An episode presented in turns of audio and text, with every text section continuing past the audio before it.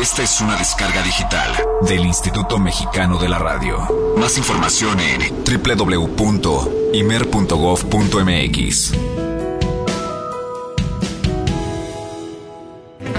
El Instituto Mexicano de la Radio presenta Vértice, donde las aristas de la ciencia, la tecnología y lo cotidiano se intersectan, con Laura Vargas Parada y Juliana Fotopoulos, un proyecto ganador de la convocatoria IMER 2010. Animales, plantas y microbios son ingenieros natos, con un poder de innovación tan asombroso que nos maravilla e inspira. En constante evolución, el mundo natural se adapta y transforma para responder al mundo cambiante que le rodea. ¿Podemos los humanos aprender algo de las innovaciones del mundo natural? Ciencia, tecnología y lo cotidiano hoy en Vértice. Un minúsculo marcapasos inspirado en el sistema eléctrico del corazón de la ballena jorobada. Adhesivos libres de pegamento que emulan las estructuras pegajosas de las patas de las cuijas y materiales ultrarresistentes que copian la estructura de la seda que usan las arañas para construir sus telarañas. Todos son ejemplos de biomimetismo en acción. Vértice, un programa sobre ciencia, tecnología y lo cotidiano. Vértice. Hola, bienvenidos a Vértice. Hoy hablaremos de la ciencia y el biomimetismo. Soy Juliana Fotoplos desde Bristol, Inglaterra. Y yo soy Laura Vargas Parada desde la Ciudad de México. Imaginen submarinos que aceleran bajo el agua con la ayuda de batientes aletas de pescado, o aviones que ascienden a través de las nubes con alas que ondean al viento cual si fuera un ave migratoria, o a un escalador que alcanza la cima del acantilado adhiriéndose a la roca sin esfuerzo alguno gracias a la nanotecnología inspirada en las cuijas. Pensarán que estas tecnologías futuristas, inspiradas en la naturaleza, pues solo existen en la ciencia ficción o en un cómic, pero en el mundo real existen científicos, inventores, ingenieros y arquitectos que están utilizando a la naturaleza como ejemplo e inspiración en el campo del biomimetismo.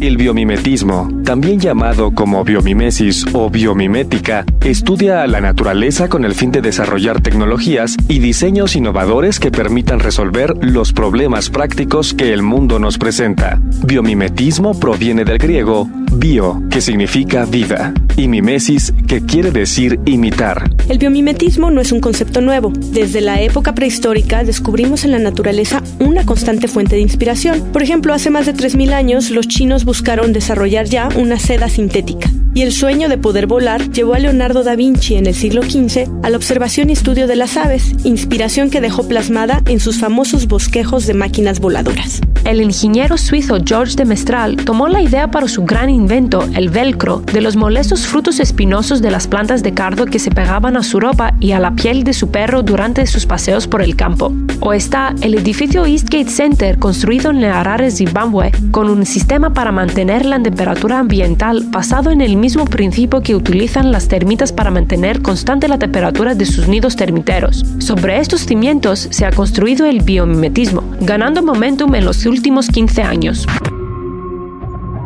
Aunque muchas de las creaciones humanas han imitado a la naturaleza por siglos, el biomimetismo se convirtió en un prominente campo de estudio e incluso una postura ética tan solo a finales del siglo XX. La bióloga americana Janine Venius fue reconocida como la líder del movimiento a finales de la década de 1990 con la publicación de su libro Biomimetismo, Innovación inspirada por la naturaleza.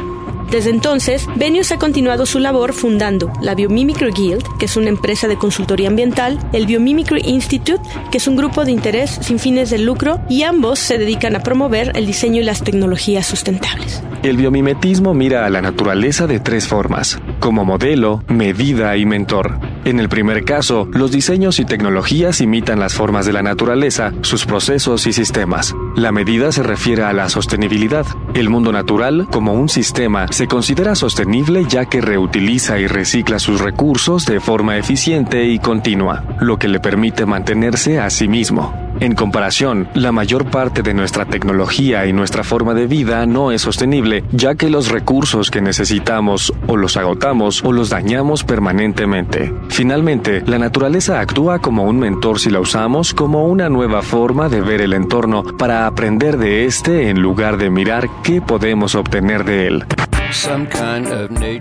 Los arquitectos también han tomado prestado formas y proporciones de las formas naturales. En la actualidad, algunos arquitectos consideran que el biomimetismo puede darnos más que solo una hermosa vista para un edificio. Los diseños inspirados en la biología también pueden ayudar a reducir el impacto ambiental de las construcciones.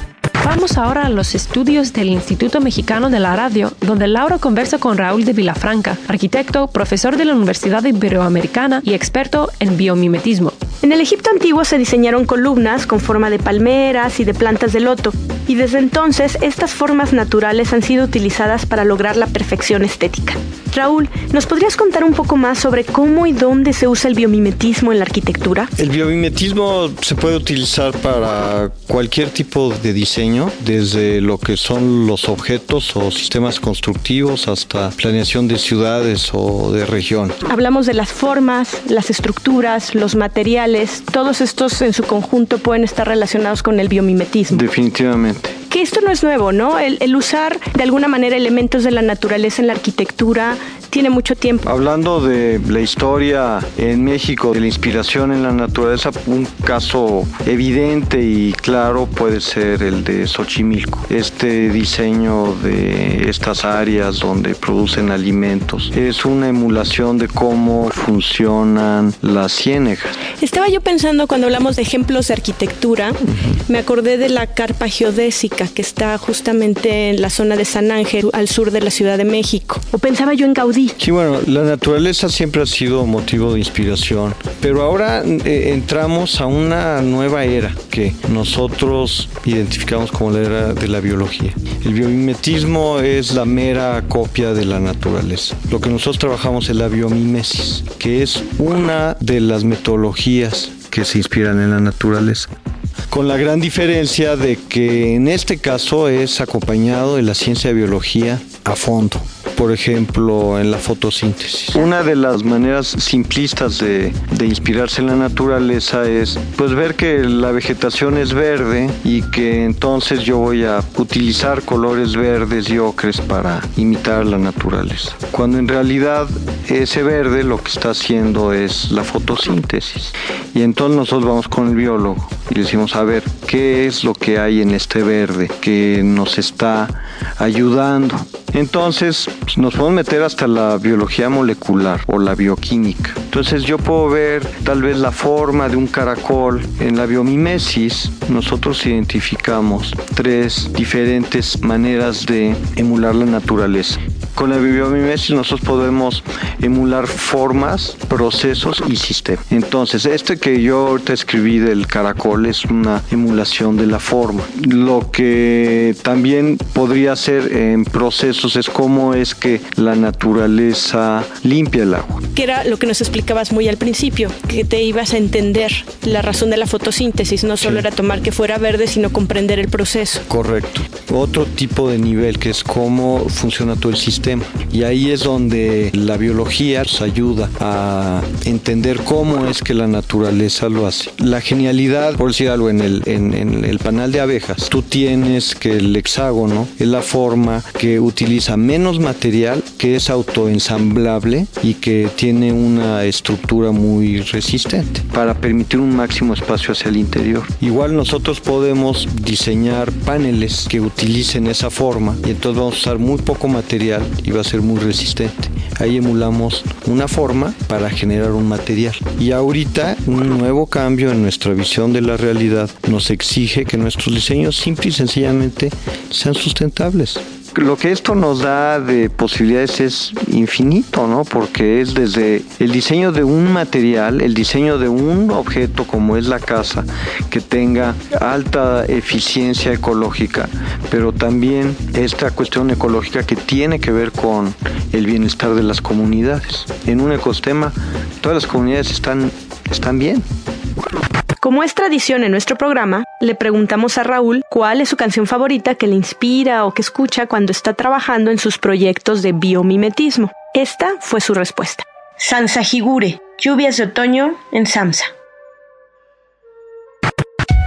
Si desean más información sobre los temas y la música del programa, visítenos en nuestra página de Facebook vértice-imer o escríbanos a vértice.imer.com.mx.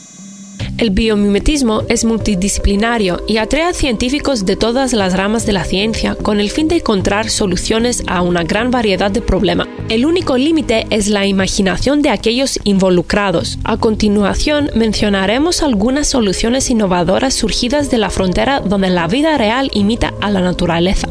El ejemplo más famoso de biomimetismo fue la invención del velcro. George de Mestral lo desarrolló tras estudiar al microscopio el fruto espinoso del cardo. Se dio cuenta que las espinas del cardo están compuestas por pequeños ganchitos que fácilmente se adhieren a superficies que tienen pequeños lazos o rizos, como la ropa, el pelo o la piel de un animal. Si usted mira un broche de velcro con detalle, podrá ver en uno de los lados los pequeños ganchos y del otro los pequeños lazos. El nylon fue el invento que le dio la resistencia necesaria para ser duradero. En Colombia, Jorge Reynolds, un ingeniero de electrónica bogotano, desarrolló un marcapasos inspirado en el sistema eléctrico del corazón de la ballena jorobada. En agosto de este año, anunció el inicio de las pruebas de animales de su invento, un nanomarcapasos del tamaño de un tercio de grano de arroz que no requiere baterías ya que obtiene su energía de las propias contracciones del corazón.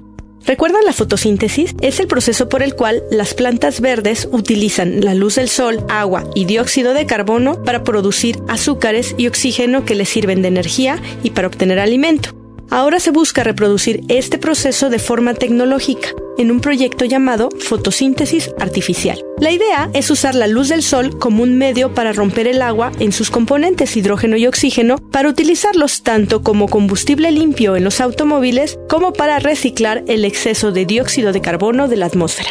Ahora piensen en la maravillosa capacidad que tiene el cuerpo humano para sanar los raspones y las cortadas. Imagine usar esta habilidad para el desarrollo de mezclas de polímeros que puedan autorrepararse. De esta forma, el fuselaje de un avión podría autorrepararse del daño causado por el uso constante. Estos nuevos materiales se conocen como materiales autorreparadores o materiales inteligentes. Están hechos de fibras huecas rellenadas con una resina epóxica que se libera a la fibra si la fibra sufre un daño serio por estrés mecánico o fisuras. Esto crea una costra casi tan resistente como el material original. Estos materiales inteligentes serían de gran utilidad en la industria aeronáutica, la automotriz y en las naves espaciales. En la frontera del desarrollo de automóviles, Daimler Chrysler desarrolló un concepto nuevo para un auto basado en la forma de un raro pez tropical, Ostración cubicus. El Mercedes-Benz biónico tiene una forma aerodinámica que reduce el consumo de gasolina hasta un 20% y reduce las emisiones de óxidos de nitrógeno hasta un 80%. El compacto, impulsado por diésel, proporciona un rendimiento de unos 28 km por litro. Un auto promedio da 10 km por litro y además funciona también con biodiesel. Este auto se desarrolló hace ya unos años, por lo que esperamos que pronto esté a la venta.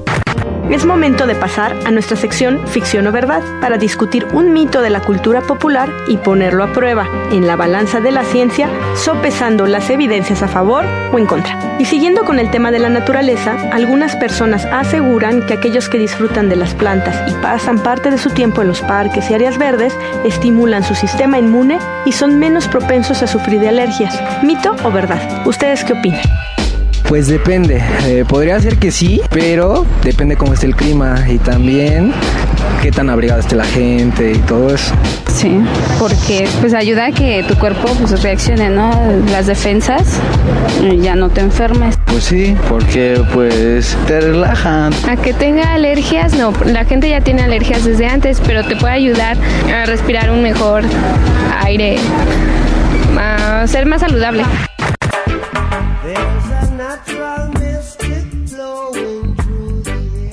Al parecer, pasar más tiempo con la naturaleza puede tener sorprendentes efectos benéficos para la salud. En una serie de estudios, los científicos encontraron que cuando la gente decide cambiar su confinamiento en el concreto de la ciudad por unas cuantas horas de un ambiente natural, como bosques, parques u otros sitios con muchos árboles, el sistema inmune mejora su desempeño. Uno de los factores que influyen es la reducción del estrés, aunque los científicos también atribuyen el efecto benéfico a los fitoncidas, unos compuestos volátiles que producen las plantas para protegerse de los insectos y que parecen ser también benéficos para los humanos. Otros estudios han mostrado que visitar parques y bosques aumenta los niveles de células blancas o leucocitos en la sangre. Estas células son las encargadas de las defensas de nuestro cuerpo. En conclusión, de acuerdo con la evidencia científica disponible, pasar parte de nuestro tiempo en compañía de plantas y árboles parece beneficiar nuestra salud. Si desean que se discuta un mito en particular o desean más información sobre los temas que presentamos, ya saben dónde escribirnos a vértice.imer.com.mx o visítenos en Facebook vértice-imer. Gracias por acompañarnos en este programa dedicado a la ciencia y el biomimetismo. Yo soy Juliana Fotopoulos. Los esperamos la próxima semana en una nueva edición de Vértice dedicada a la ciencia en la música. Hasta pronto. Hasta pronto. Vértice. Donde las aristas de la ciencia, la tecnología y lo cotidiano se intersectan. Con Laura Vargas Parada y Juliana Fotopoulos. Un proyecto ganador de la convocatoria IMER 2010. Vértice.